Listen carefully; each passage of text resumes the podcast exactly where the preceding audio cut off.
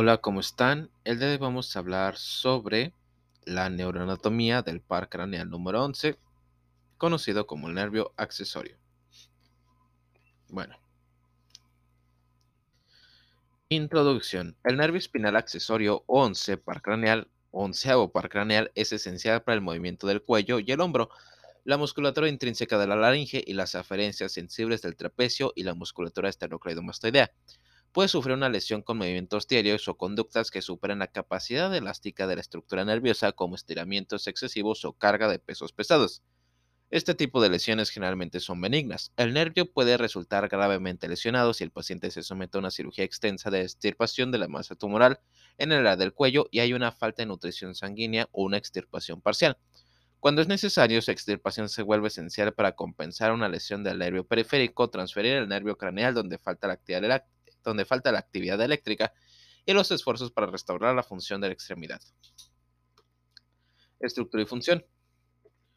La activación ipsilateral del nervio eh, del onceavo par craneal puede activar las fibras intrínsecas de los músculos laringeos para el correcto movimiento de las cuerdas vocales del mismo lado. Las funciones principales siguen siendo las de contraer el músculo, el músculo trapecio y el esternocleidomastoideo. Según una investigación reciente, el nervio no solo tiene componentes motores, sino también componentes sensibles.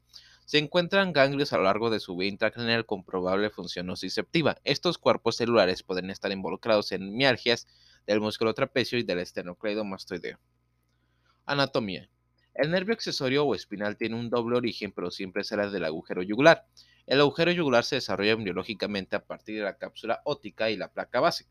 Su porción espinal proviene de una serie de raíces que comienzan en la altura de C6 a C7 y viajan cranealmente para entrar en el foramen magnum. Luego discurre superolateralmente a lo largo del piso de la fosa craneal posterior para entrar en el canal dural del agujero yugular, uniendo las pequeñas raíces que salen del bulbo raquídeo alargadas caudalmente a la región del núcleo ambiguo. Del foramen yugular sale como nervio 11 junto con el nervio 19 eh, seno sigmoideo y seno petros inferior entran en el foramen yugular a las, arterias meningias occipital y faringea. El nervio 11, cuando sale del agujero yugular, está envuelto por la dura madre meningia que se adjunta al periósteo. Una vez liberada, se separa de la rama interna y externa. La rama interna está compuesta por fibras de la parte craneal, dando una anastomosis con el vago a nivel del borde superior de la apófisis transversa de C1 y contribuyendo a la función vagal del área faringea y laringea transportando fibras parasimpáticas. La rama externa crea principalmente las fibras que inervarán los músculos trapecio y esternocleidomastoideo que reciben inervación también de C1 y C4 que derivan de la porción espinal y viajan hacia abajo, dando una anastomosis con el vago a nivel del borde superior del proceso transversal de C1 y contribuyendo a la función vagal del área uh, faringea y laringea, transportando fibras parasimpáticas. La rama externa crea principalmente... Ok, eso ya está.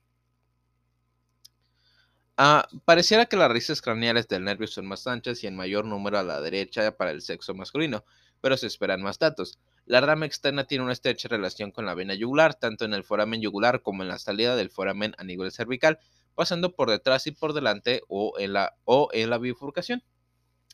Según la literatura científica actual, las ramas perforan el músculo esternocleidomastoideo y el trapecio.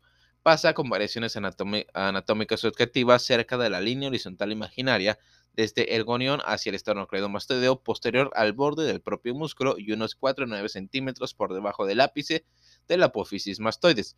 Otro punto se encuentra en el músculo trapecio de 2 a 9 centímetros por encima de la clavícula hacia la articulación acromio-clavicular.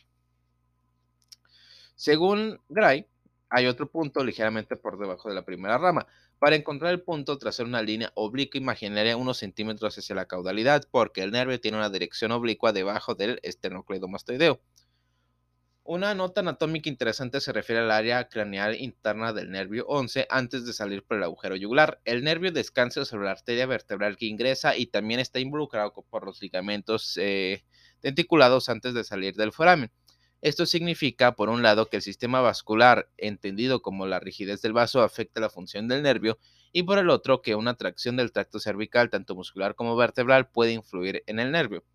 Un problema de depósito de sales de calcio dentro del vaso de diversas vasculopatías que hacen que el sistema conectivo del vaso sea rígido y menos capaz de adaptarse muy, muy probablemente afectaría la elasticidad del propio nervio. Asimismo, ante un traumatismo previo del tracto cervical alto, una actitud postural incorrecta puede perturbar la función del nervio. El número de fibras con mielina dentro del par craneal número 11 puede oscilar entre 1700 y 2000. El diámetro del nervio es de unos 2 milímetros. Embriología. El desarrollo embriológico del onceavo par craneal tiene el mismo origen que el nervio vago de la misma cresta ganglionar, el ectodermo. La estructura incluye tanto componentes del motor como componentes sensibles. A medida que avanza el desarrollo, su terminación craneal se vuelve más sensible, mientras que su terminación caudal adquiere más funciones motoras. Alrededor de los 20 días, la cresta del ganglio se eh, lateraliza y se divide en dos porciones, derecha e izquierda. La porción caudal de la cresta da lugar a una banda de fibras que se convertirá en el futuro nervio accesorio. Esta banda de fibras se ubica a nivel del cuarto, quinto y sexto segmento cervical. Durante la cuarta semana se libera el enlace del nervio vago para lanzarse a una masa mesodérmica que será el músculo esternocleidomastoideo.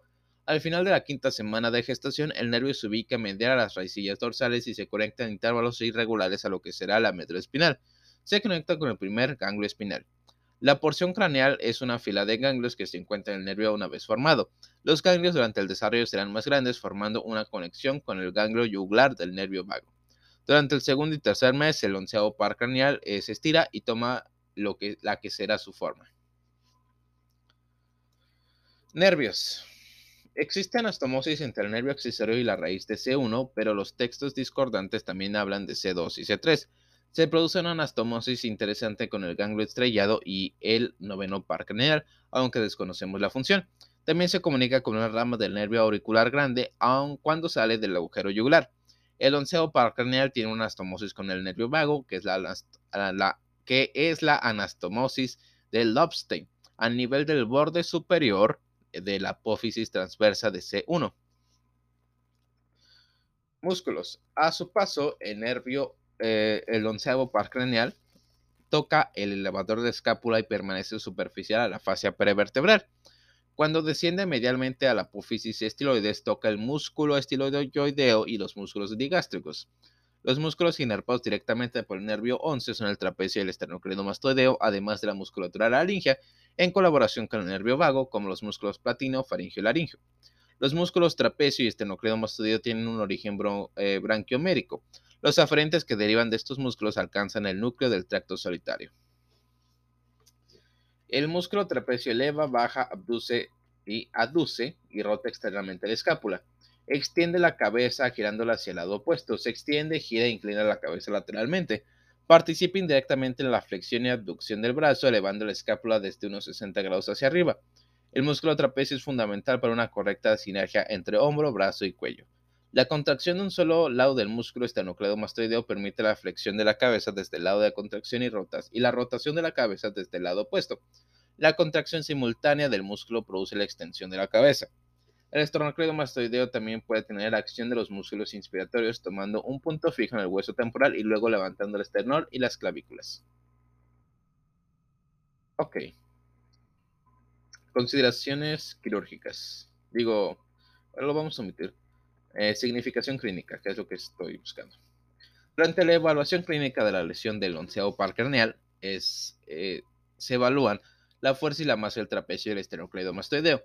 El trapecio se evalúa pidiendo al paciente que encoja los hombros con y sin, resistencia, y el esternocleidomastoideo se prueba pidiendo al paciente que gire la cabeza hacia la izquierda o hacia la derecha contra resistencia.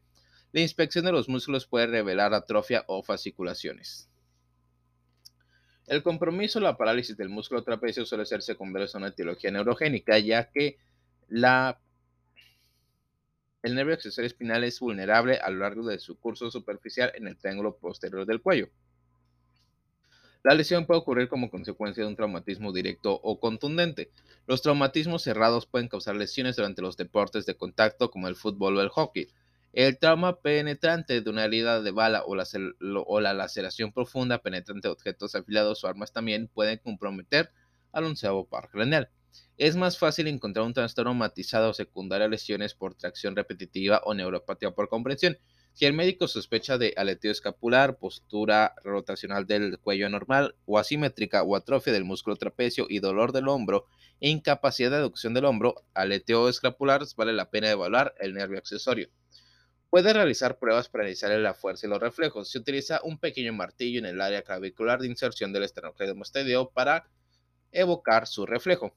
Se evalúa la fuerza del esternocleidomastoideo pidiendo que el paciente gire la cabeza de un lado a otro mientras se supera la resistencia planteada por el operador.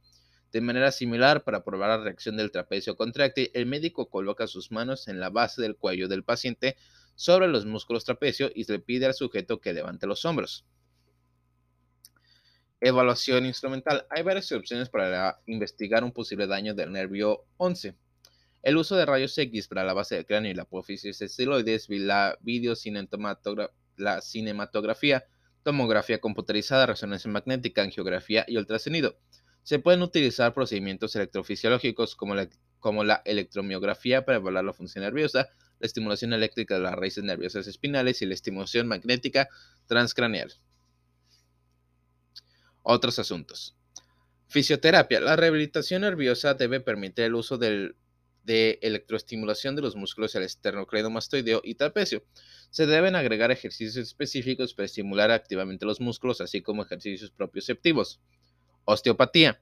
Un abordaje osteopático podría mejorar el deslizamiento de los tejidos en presencia de cicatrices. Podría ser útil para reducir la presencia de dolor o de altos niveles de inflamación en la sangre, como muestran los estudios en otras condiciones patológicas.